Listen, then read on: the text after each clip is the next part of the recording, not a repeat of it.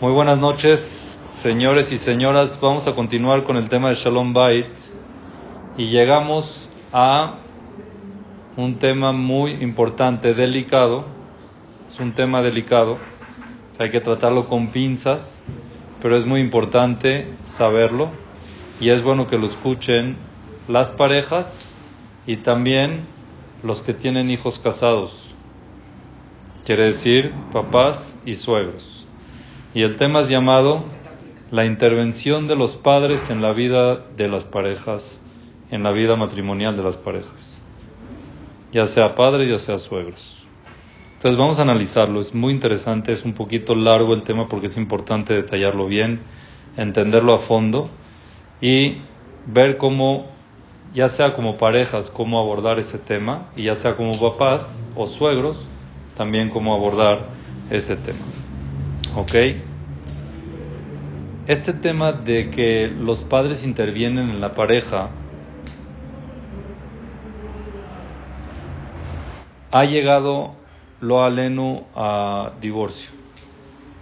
Que por causa de la intervención de los padres meten la pata, se equivocan de algún modo y no queda de otra más que divorciarse por las heridas que han creado. No quiere decir que los papás son malos, no quiere decir que tienen malas intenciones, sino simplemente es falta de conocimiento, es falta de experiencia.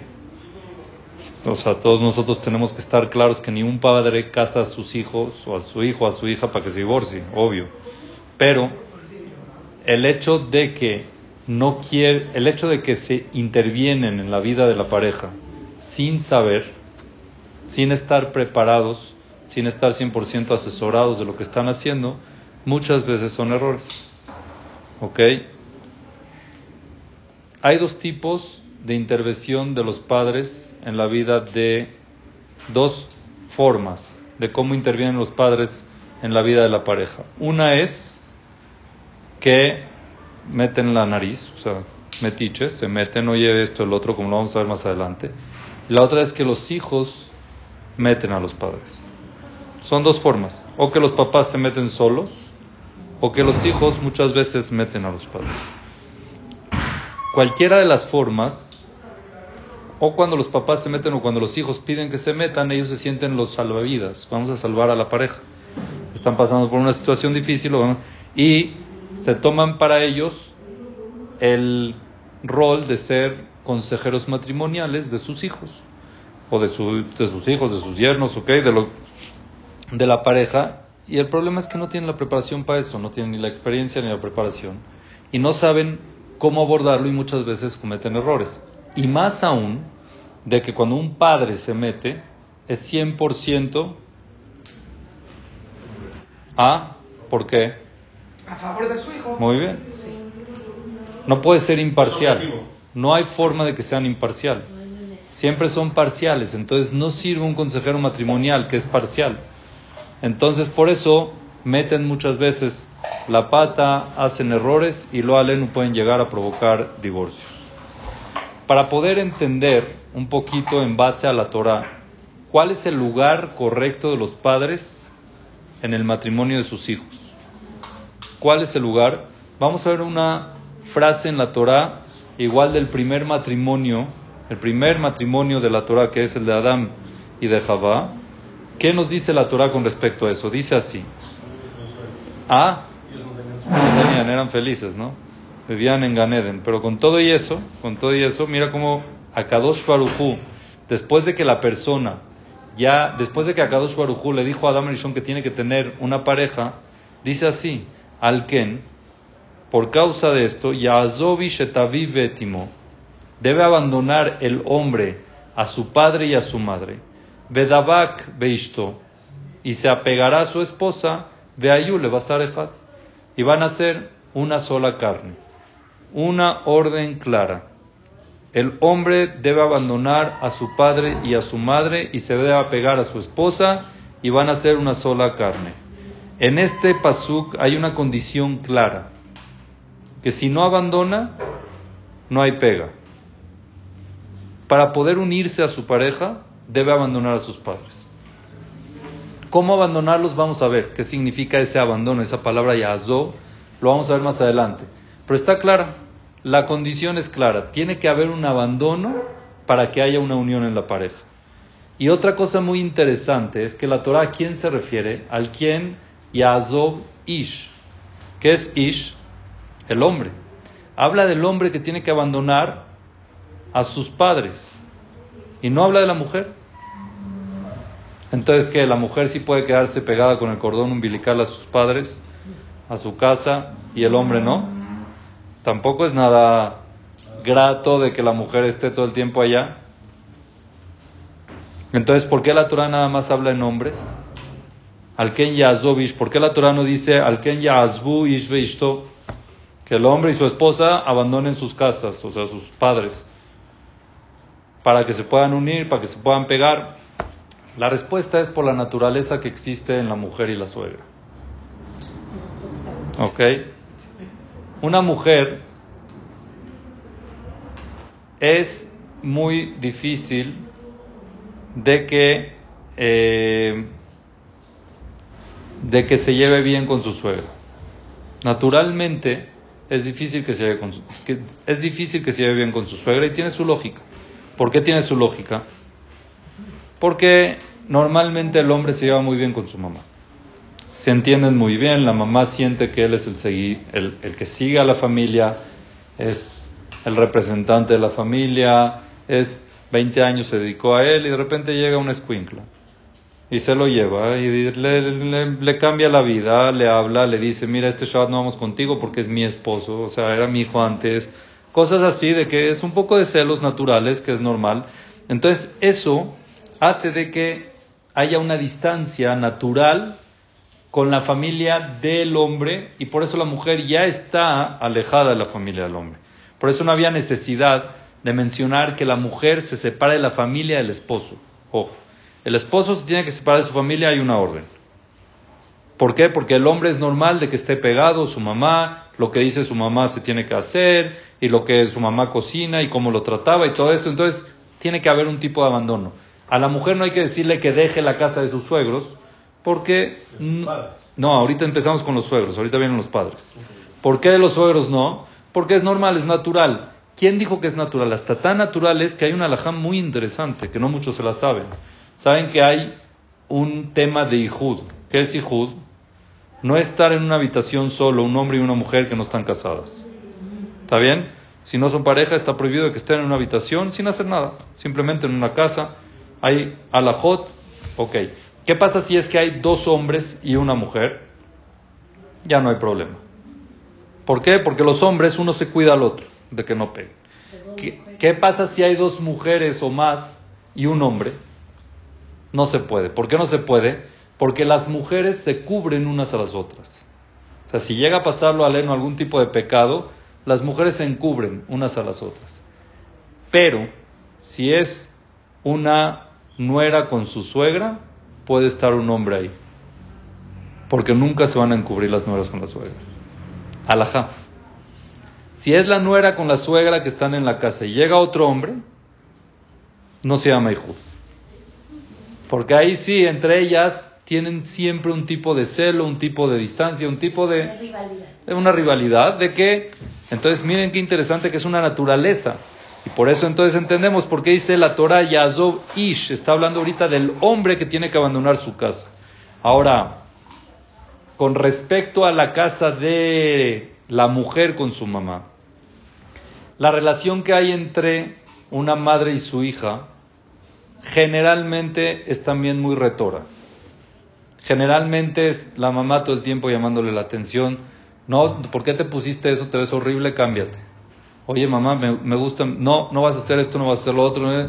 Y cuando llega el, el, yerno, ¿ok? Cuando llega el yerno, los jajamim hablan fuerte.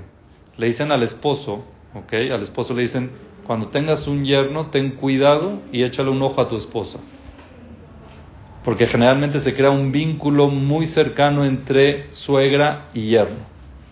Porque la suegra lo toma como que alguien que vino a salvarla, ¿okay? sacó a su hija, y aparte alguien que le va a seguir la cadena ¿Ah? Así pasa. Entonces, hay que tener cuidado con eso. Entonces, la mamá con la hija, es verdad que la hija puede ir a la casa de la mamá, pero siempre van a tener un tipo de distancia que no hay problema que se quede pegada. No hay, no crea problemas como el hombre crea cuando se queda pegado a su casa. La mujer generalmente está un poco más distanciada de su casa, de su mamá, aunque en verdad van, y van mucho, pero ¿para qué van? Para que las ayuden, para que esto, y la mamá las trata de correr. O sea, ese, es una relación sana, pero no, no, hay, no crea problemas como el hombre crea cuando se queda pegado a su familia. Se crea mucho más problemas cuando el hombre es pegado a su familia que cuando la mujer se queda pegada a su familia, que es algo más natural entre mamá hija, igual entre las dos así, la mamá muchas veces la corre, no, ya vete a tu casa, cosas así. Que eso nunca va a pasar en casa de la mamá con el esposo, con el hombre. Que nunca la mamá le va a decir a su hijo, bueno, ya vete a tu casa te está esperando tu esposa, es algo diferente, ¿ok? Entonces por eso la Torah mencionó nada más al hombre, no quiere decir que la mujer tiene que estar pegada, tampoco es sano, pero es mucho más común de que en el hombre pase. Lo vemos claramente en la Torah. Akadosh Baruj nos ordenó a nosotros de que el hombre debe abandonar la casa de su padre y de su madre. Entonces, para que la pareja sepa poner, sepa distanciar, poner esa distancia sana entre los padres y su matrimonio, debe saber qué es Yazov, cómo abandonar, cuál es la forma, hasta dónde están los límites. Es importante saberlos y tenerlos muy claros. ¿Está bien? Otra, otra cosa que vamos a tocar aquí, que todavía no nos vamos a meter a qué es el abandonar, es entre consuegros. Papás. En el caso del, hijo No está escrito que les falte el respeto siempre, o sea, siempre hay un, un, este, un vínculo con, con, la mamá. Y, ¿Sí? y eso a lo mejor puede llegar a pasar de que a lo mejor la mamá se siente herida o se sienta... Mira, hay algo, sí, te entiendo lo que estás preguntando. Número uno, tenemos una orden de la Torah. Número dos, hay cosas comunes, o sea,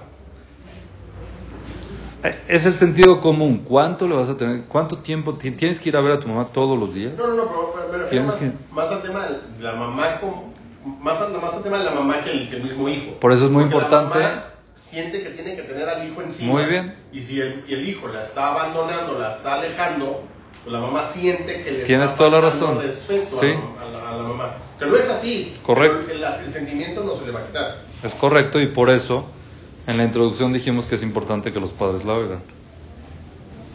Para que se quiten esa expectativa. Está mal. Entonces, no por un error de la mamá se llama que estás faltando el respeto, porque ella está mal, su concepto está errado. Si ella le dice a su hijo, no, quiero que te vengas a vivir a mi casa y dejes a tu esposo, oye, si no le hace caso, no es falta de kibudaba, ¿eh? o sea, es algo que no me puedes exigir, ¿ok? Ahorita vamos a hablar también con tema de consuegros, que esto también suele pasar mucho. Generalmente es muy interesante que está escrito en la Gemara que no existe una ketubá, un matrimonio, que no haya una pelea. Siempre hay algún tipo de pelea entre los consuegros cuando se hacen los arreglos y todo eso. Y no es algo nuevo, es algo histórico cuando, al otro día de Matán Torah, cuando Ben recibió la Torah, entonces ahí les prohibieron casarse con familiares. Antes Bene Israel todos se casaban con sus hermanos, primos, sí, cercanos. Se casaban con gente cercana. ¿Por qué? Porque ya los conocían, ya. Sabemos cómo son, no hay ningún tipo de problema, no hay nada. Después de que prohibieron la Sarayot de Krovim, de los cercanos, que no se puede casar uno con su, con su, con su, con su hermana, con su esto, con su el otro, entonces empezaron los problemas, porque ya eran otras familias ya habían diferencias. Entonces dice el Pasuk, Vaishma Moshe Tam escuchó Moshe que el pueblo empezó a llorar del hecho de que les prohibieron casarse con sus cercanos. ¿Por qué estaban llorando? Porque empezaban los problemas. Este se quería casar con este, son distintas mentalidades, cada uno siente que el otro lo está transeando, cada uno siente que el otro no, es correcto con lo que está poniendo, con lo que está diciendo, con lo que está escogiendo. Empiezan a haber fricciones muchas veces entre las parejas, entre, perdón, entre los padres y eso muchas veces salpica a la pareja. Lo peor es meter a los hijos en las negociaciones que se hicieron para poder casar, ¿ok? En los acuerdos que se hicieron para poder casarlos, Es lo peor, no tienen que estar enterados para nada, no hay ninguna necesidad de que ellos estén enterados. ¿Para qué? ¿Qué ganan ellos sabiendo? ¿Van a cambiar algo? ¿Ah? Está mal, porque ellos no van a cambiar nada. Y ahorita vamos a ir analizando todo eso muy, muy claro, ¿ok? Pero lo que yo quiero decir aquí es de que ya los jajamim nos estipularon y nos dijeron que siempre cuando se va a llegar a un acuerdo de una pareja hay temas. Entonces ve preparado, que sepas que si hay un tema es normal. Bájale, no creas que es algo raro. Ya, entonces tómalo con calma, llévatelo tranquilo. Siempre tiene que haber una diferencia, algún disgusto y ya vamos a tratar de solucionarlo de una manera, no es algo anormal. Cuando te, cuando te dicen que va a pasar algo que es normal, entonces llegas ya mucho más tranquilo, más preparado, no te alarmas. Ah, entonces estos son así, entonces no quiero que se casen, no, no empiezan a romper cosas o a empezar a hablar de más. Cuando ya van preparados, así es una naturaleza que suele pasar en la mayoría de los arreglos que se hacen entre los padres. ¿Ok? Bueno, después de todo esto, vamos a entrar, adentrarnos un poquito en esa eh, esa orden prácticamente que Hashem nos, manda a los hombres y a Zovish, a la pareja, de que se tienen que abandonar. ¿Qué tipo de abandono es? ¿Qué es eso de abandonar a los padres? Suena fuerte. Y el lenguaje abandonar es abandonar. Entonces, ¿qué es abandonar? Estar enojados, no hablarles, hacer totalmente un corte de que no haya ningún tipo de comunicación o escaparse, irse a otros países. ¿Qué es eso? ¿Qué es abandonar a los padres? ¿Cuál es la orden que Hashem nos manda de abandonar a los padres? Entonces hay muchas explicaciones con respecto a esto que las tenemos que saber. ¿Qué se llama abandonar en, distintas situaciones de la, de la vida? Y esto ya va directo a la pareja. Y los padres tienen que entender también ese abandono. Los dos tienen que estar en común, en el mismo canal. Yo creo que el primero y más importante es un abandono económico que la pareja sea autosuficiente, independiente económicamente. Es una de las órdenes, ya deja de vivir de tus papás. Cuando mantienes, cuando haces un matrimonio, empiezas tu vida, tienes que saber de que tienes que tratar de ser lo más independiente posible y no depender de los padres, ni del papá, ni del suegro. Por varias razones. La primera razón es que el que da la lana es el que manda y empiezan a dar órdenes.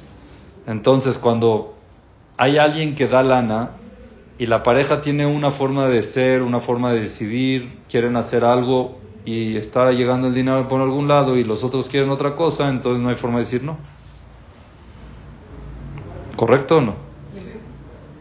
Cuando hay, cuando la gente, la mayoría de los que dan, exigen. Entonces, si es que el papá empieza a mantener al hijo, entonces le dice, bueno, quiero que vengas tres meses tres veces a la semana, al mes, eh, Shabbat a mi casa. Dile que no. Si él nos da la lana, pues no le podemos decir que no. Y por otro lado, los consuegros que no dan nada, oye, ¿por qué nada más un mes, un Shabbat al mes vienes conmigo? Te quiero ver más. ¿Qué les van a decir? Meten a la pareja en un tema. Entonces, la independencia económica es un, una forma de abandono. Eso es número uno. ¿Ah? Que tenga su sueldo. Que tenga su sueldo y eso es un trabajo de él. El papá le dio trabajo, es diferente. Está bien, si el papá no se lo quiere dar, que se busque su trabajo. Pero no se llama que depende de su papá económicamente. No, el papá no le regala. Estamos hablando de eso. De que los papás los apoyan mensualmente, les pagan la renta o algo así. Hay que tratar de no ser para nada, para nada eh, dependientes de los padres. Cero. Es una forma de... Otra causa que es muy importante también, ¿por qué independizarse? Es porque hay veces los padres no llenan las expectativas económicas de la pareja. Bueno, yo también ahí sería ya... Pero espérame, ¿y qué pasa? Empiezan las decepciones. Siempre que hay expectativas, hay decepciones y al final los padres se meten y empieza a hacer una guerra mundial. Porque tu papá no te da si tiene, ¿Por qué tu papá no nos ayuda si tiene? ¿Y por qué esto y por qué lo otro? Entonces, vamos a romper un mito. Los padres, nuestros padres, no nos deben absolutamente nada. No tienen ninguna obligación de darnos a nosotros nada mensual, ningún apoyo mensual, obligación cero. El que empieza su vida matrimonial pensando de que los padres lo tienen que ayudar, tiene el camino al fracaso hecho. El que piensa, mis papás no me deben absolutamente nada, yo le tengo que echar ganas y sacar mi matrimonio adelante, toda ayuda que le venga va a ser un regalo. Un regalo que nunca lo pediste, nunca lo cuadraste, nunca lo pactaste y te lo regalaron. Muchas gracias, lo valoro mucho, pero hasta ahí, es un regalo. No es algo mensual, no es algo fijo, no es algo que me merezco, no es algo que tú debes, simplemente un regalito, que eso es bienvenido. Pero creo que antes era más la independencia cuando se casaban. Sí. Ahorita siento que están... Está mal por parte de los padres también. Los papás, de repente ven que le está yendo mal al hijo, al, al, al, al hijo o la renta. Y ahí está. Y no, pues ya se convierte en un, yo te pago la renta Ya se convierte en un, en un pagadero a, a, los hijos. ¿Dónde está escrito que los papás tienen que darle todo lo que necesitan a los hijos para casarse? ¿Dónde está escrito de que un papá le tiene que poner una casa a su hijo, a su hija? Para que, ¿Dónde? Ya lo toman como un hecho y el hijo se le dice al papá, ¿cómo no vas a poner casa? ¿Qué te pasa? Así tiene que ser, exigiendo. Es porque tienen la mentalidad de que me deben, me lo merezco. Hay que quitar esa mentalidad de una, sacársela tanto los niños, la pareja, como los padres. Yo no debo. Hashem me dio verajá, lo puedo hacer, adelante, con mucho cuidado, sin, sin dependerlos de nosotros. Que ellos sean independientes, que le echen ganas, que, saquen, que salgan adelante de algún modo, ¿ok? Y si quieren hacer un poco de orden, alhaja. Vamos a ver alhaja. La alhaja dice claramente, Hayab Adam, Lazun Banabu Notab, está obligado la persona a mantener, darles de comer a sus hijos y a sus hijas, H.U. Beneshesh, hasta los seis años. Obligación de un padre y una madre hasta los seis años. Bueno, a, mucha gente dice, ¿cómo puede ser? ¿No has visto niños de siete años en la calle? Limpiando vidrios y cobrando su... y sacando de eso adelante y niños que van y trabajan o venden chicles de ocho años. Está bien que no es, ojo, obligación. Si el hijo te lleva al bedín y te dice, papá, tú me tienes que dar, no, se acabó, no. Misham Baelach, de ahí en adelante no dice la alajá, abandónalos, obvio. No es, no es crueldad.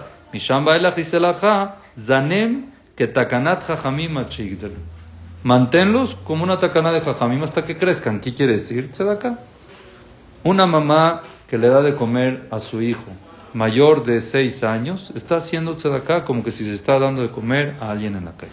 Simplemente así. Y no lo valoramos muchas veces. Hacemos, no, no sé. Hay cosas y hay cosas. No sería lo mejor meter a tus hijos en paquete de máster. Pero es acá acá es otra cosa. acá es altruismo. acá es ayuda. Estás aquí apoyando a alguien que no tienes la obligación. Ningún tipo de obligación de la Torah de, ah, emocionalmente, todo está bien, sí, pero no estás obligado. Entonces, ahorita que llegan los hijos, me tienes que dar una casa, un coche. Oye, ¿de dónde? Si hacemos el cálculo de cuánto nuestros padres invirtieron en nosotros de los siete años hasta que nos casamos, ¿cuánto nos dieron? Sí, igualito. Banabub notab. ¿Ok? Entonces, eso es para poner orden en la parte alágica para entender como padres y como hijos. ¿Ok? ¿Cuánto con esto, uno que lo sabe y uno que lo tiene de verdad arraigado bien, cuánto acaratato, cuántas, cuánta, cuán agradecido debe estar con sus padres y con sus suegros? Tiene que llegar con sus suegros y decirle, suegro, gracias, suegro y suegra, gracias por mantener y criar a mi esposa desde los siete años hasta que me, hasta que me casé con ella, mantenerla, darle todo lo necesario. No tengo palabras porque usted no está obligado. Por obligación no hay obligación, igual uno con sus padres. Se tiene que sentir muy agradecido de que lo mantuvieron y nunca le faltó nada y todo lo que le dieron fue acá al 100%.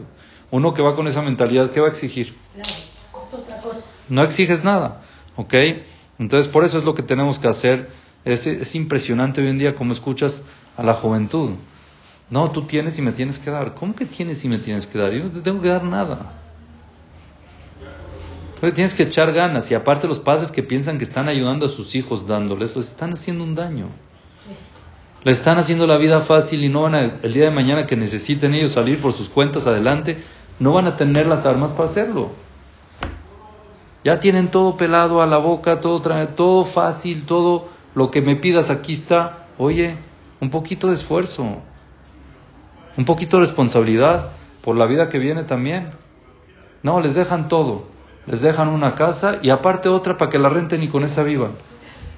No, mashallah, que tengan mucha verajá y que todo lo que quieras, pero ¿quién te dijo que le estás haciendo un favor? No, para que estén tranquilos. ¿Y quién te dijo que es bueno que estén así de tranquilos? Chance que se esfuercen un poco, que, que vean la responsabilidad, que después, cuando crecen, crecen con esa comunidad y llegan a una situación que necesitan afrontar, no tienen las armas para hacerlo. Lo mejor es echarle ganas. Lo mejor es salir adelante como uno pueda. Eso es lo que lo tenemos que transmitir a nuestros hijos.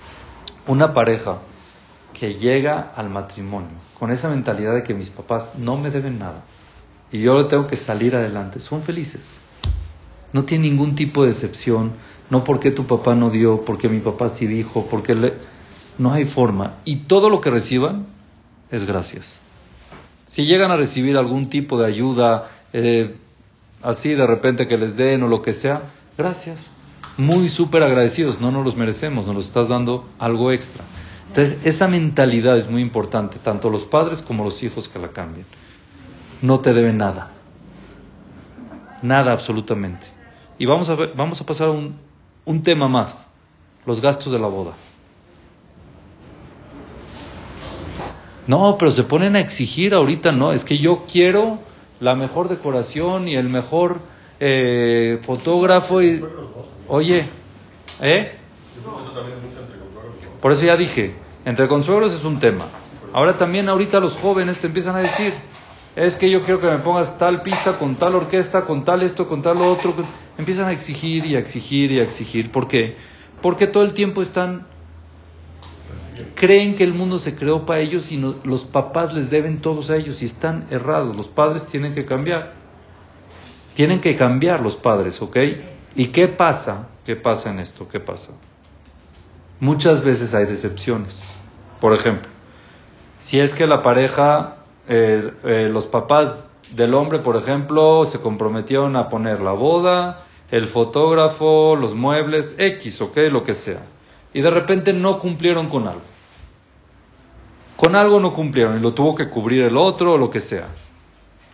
¿Cuál es la necesidad de comentárselo a los a la pareja? ¿Para qué? Para que llegue la niña y le diga a su esposo, es que tu papá es un ratero, de verdad, que, que no tiene palabra. Tu papá no tiene palabra, mira cómo se comprometió que nos iba a traer los muebles y que nos iba a comprar los muebles y no nos trajo nada. Mi papá tuvo que sacar de su lana para poner, a ver, Ajá, y entonces, ¿tú crees que al hombre no le incomoda esa situación? Si su papá no cumple con su palabra, le súper incómoda, ¿verdad? ¿Puede hacer algo al respecto? No. ¿Él es culpable porque su papá no tenga palabra? Entonces, ¿para qué los meten? Eso crea nada más desprecio. Eso crea nada más alejamiento de las, de las familias. No hay ninguna necesidad de meterlos que se maten entre los consuegros, que se maten si quieren. Pero la pareja nunca las metan en detalles, nunca. No es que tu mamá, eh, por, también por parte de la novia, ¿ok? El papá de la novia decidió que él va a dar la casa y no la está pagando. No se tienen que enterar absolutamente qué está pasando, ni quién va a poner, ni cómo. Sí se tienen que enterar que, no, Baruch Hashem, entre los dos les vamos a poner una casa, ¿está bien? O les vamos a dar tanto de renta, si, si es que es, la, lo que sea, o les vamos a dar los muebles, o ustedes no se preocupen, van a tener esto, van a tener lo otro. Si está bien o no, ahorita lo vamos a ver, pero nada de detalles. No que yo me comprometía tanto y que ellos se comprometieron a tanto, y cuando no cumplen empiezan la pareja a faltarse el respeto por culpa de los padres cuando ellos no tienen nada que hacer. Y no les va a servir y no les va a ayudar de nada en saber. Y no son culpables de que los padres no hayan cumplido. Entonces, cuando todo está más cubierto, menos expuesto a la pareja, hay mucho más shalom. Entre los consuegros sí puede haber pelea, que es algo que ya dijimos que es común, pero no hay ningún tipo de necesidad de transmitírselo a la pareja y de darle detalles a la pareja. Cero. ¿Está bien? Eso es muy importante también tenerlo en cuenta como padres y como hijos. Muchas veces los padres involucran a los hijos. Llega el papá y le dice, es que tú, mira papá, tienes un tema con mi suegro, arréglatelas tú con él, por favor, no me involucres en él. Igual la hija le tiene que decir a su papá o a su mamá, tienes un tema con ellos, por favor, nosotros no somos culpables y no tenemos ningún tipo de influencia ni de responsabilidad en esto y no queremos que se baje el, aprecio que les tenemos ni a mis suegros ni a ustedes. Entonces, por eso, por favor, si hay un tema, arréglenlos con ellos. Nosotros somos felices como estamos. Si hay algo que no nos van a dar, le vamos a echar ganas y vamos a salir adelante. Ojalá. Así es. Si tienen esa mentalidad, tú dime qué pareja no logra tener éxito. ¿Qué pareja no sale adelante cuando tienen esa mentalidad? De acuerdo, pero la realidad es que los chavos ya no son así. Pero sabes qué es, sabes qué es, eh, sabes qué es muy triste. ¿Sí? Que es lo mismo extender la mano y pedirle al papá a que extender la mano en el knis y pedirle a la gente. Es lo mismito. ¿Quieren llamarlo limosneros? Llámenlo limosneros. Pero es lo mismo. ¿Qué diferencia hay? Los dos son regalo, ¿o no? Uno estás pidiendo a alguien que conoces y otro estás pidiendo a alguien que no conoces. Pero prácticamente es igual. Y uno no quiere ser limosnero. Uno quiere salir adelante. Uno cuando se siente cómodo, no se las ingenia para salir, no se las ingenia para, para chambear más, para pensar en salir adelante. Uno tiene que pasar una responsabilidad, no todas las comodidades. Ojo, si le falta algo vital, sí, los papás pueden apoyar en lo que puedan y como sea, de repente llega un parto y necesita unos 20 mil pesos para cubrirlo, está bien, adelante, son gastos así que de repente, pero que el hijo no esté todo el tiempo, o la hija no esté todo el tiempo dependiendo del padre, dependiendo de la madre, ah, si pasa algo, entonces, no, ahorren un poquito, échenle ganas. Eso es importante como padres y como parejas. Los dos lo tienen que saber y lo tienen que quedar claro así.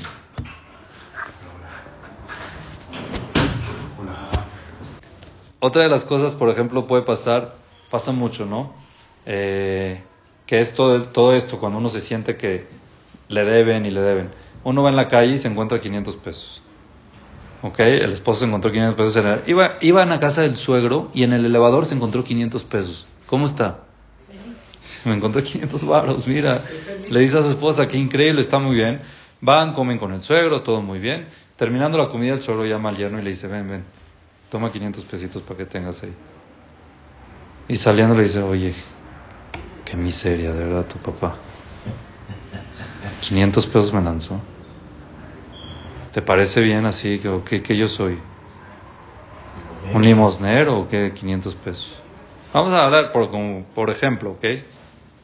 ¿Cuál es la diferencia cuando te encuentras los 500 y cuando te dan 500? Hablando de 100 o de 200, igual cada uno según su capacidad. No los espera. No, no, no. No sientes que te mereces. Cuando te encuentras los 100 en la calle, buenísimo. Cuando uno siente que no le deben nada, ah, sí, se siente bien. Ahí está, no contaba con ellos. Cuando no cuentas con eso, te sientes contento. Pues no cuentes con nada. Para que todo lo que te den sea una gratitud, sea gracias. Uno piensa que el suegro tiene obligación. Está mal. Está obligado. Correcto. No tiene, nadie tiene obligación. Está muy mal. Por ejemplo, suele pasar mucho que nos regalan, que le regalan los padres a los hijos todos lo, los muebles, por ejemplo, ¿ok? Entonces el suegro le decidió comprar al yerno o a la pareja eh, muebles, el sillón, pero no de piel, de curpiel o de vinipiel, ¿ok? Vinipiel. Y en una de esas se sienta el yerno en el sillón. Tu papá, de verdad. No nos podía poner un poquito más de lana y que sea de piel como debe ser, como la gente manda. Mira lo que suda esto y mira qué incómodo. Es que no. No lo podía preguntar antes. No, eso ya. Que nos dé algo un poquito mejor. Le podía poner más. Tenía, en seguro, mira la codera y nos. Y empiezan los, las fricciones. En cambio, cuando los papás no le dieron nada y la pareja tuvo que comprar su, pie, su, su sillón de vinipiel, no de piel, de vinipiel. Se sienta el, el, esposo en la... Cuando alguien pone el esfuerzo, se sienta y dice, ya ves, qué bueno está. ¿Para qué se necesita piel? ¿Para qué la piel si este está muy bueno? ¿Cuál es la diferencia? Que por lo que te esfuerzas valoras. Es una regla. Una persona quiere uno que él trabajó que nueve regalados. ¿Qué significa? Que uno valora lo que se esfuerza.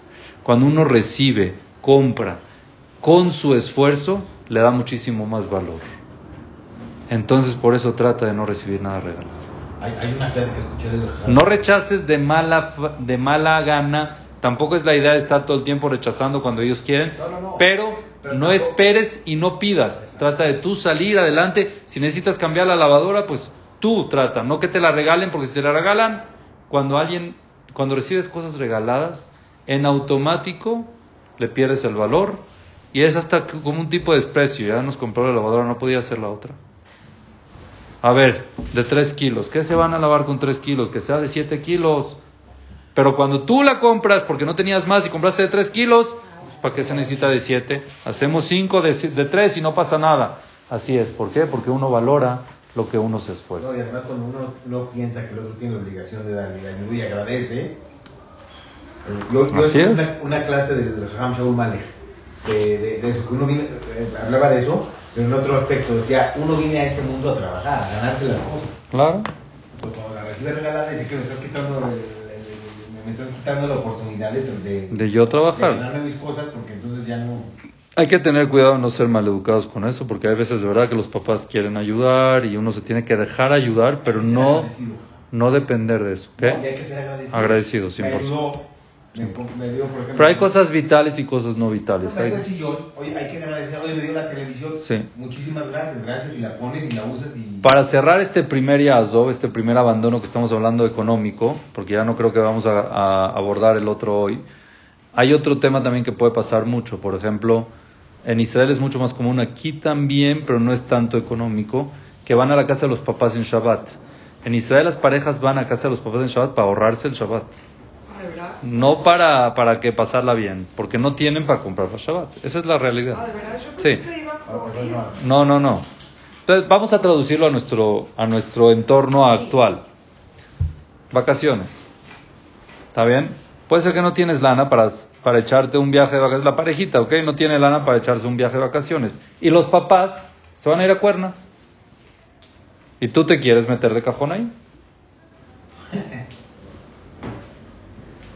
Entonces llega el esposo y le dice a la, oye, pues mira, según la situación no vamos a tener de otra más que ir a casa de tus papás en la cuerna porque no nos vamos a quedar aquí en las vacaciones y no hay para ir a un viaje o para rentar una casa o para lo que sea. Por ejemplo, ¿ok? No, pero ¿cómo no me dijiste antes? Ya estamos cerca de las vacaciones, a ver si sí, a ver si no. Márcale a tu mamá y dile que vamos a ir. A... Eh, eh. Está bien, la, la, la pobre. Bueno, autoinvitarse no es fácil, los niños, la cosa, está bien. Oye, mami, ¿qué hay? Oye, ¿sabes qué? Hace muchas vacaciones que no hemos estado juntos y pensamos, eh, a ver si estas vacaciones pues las pasamos con ustedes en Cuerna, con los niños, padrísimo. Uy, hija, por, tú sabes que por mí es un... Quisiera que vengan, pero te acordaste tarde. Ya invita a tu otro hermano y a tu otra hermana y ya no hay lugar. Entonces llega la esposa y le dice a su esposo, ya, hablé, ya le dije a mi mamá y nos dijo que, que ya invitó a este y ya no hay lugar. ¿Ya ves? Te dije que nos odian. Te dije que no nos quieren ni a ti ni a mí. Yo no sé ni para qué me casé contigo. Yo no sé. Entonces, todo eso es porque por las expectativas. Todo eso es por depender de que mis vacaciones sean a costillas del otro o a cuenta del otro. Señor, si no tienes, tú sal para adelante. Ve la forma, te vas a la marquesa, te vas a... La, no sé, busca la forma de pasarla bien sin depender y estar esperando de los papás. Esa es la mejor forma para poder ser felices en el matrimonio y ahorrarse muchos problemas. Y para eso los padres tienen que también educar a sus hijos a eso. Los padres tienen que enseñarles a no todo el tiempo depender de ellos. Eso es muy importante. Y esta es la primer, el primer Yazov Ish, la primera forma de cómo explicar que la pareja debe abandonar a los padres es monetariamente, financieramente, económicamente, que se independicen y que todo traten de lograrlo solos. Eso va a ahorrar muchísimos problemas entre pareja. Y Besat Hashem en la clase que entra, seguimos con el segundo tipo de abandono para, faltan varios, ¿ok? Para analizar y seguir analizando este tema tan importante y delicado. Muchas gracias y buenas noches.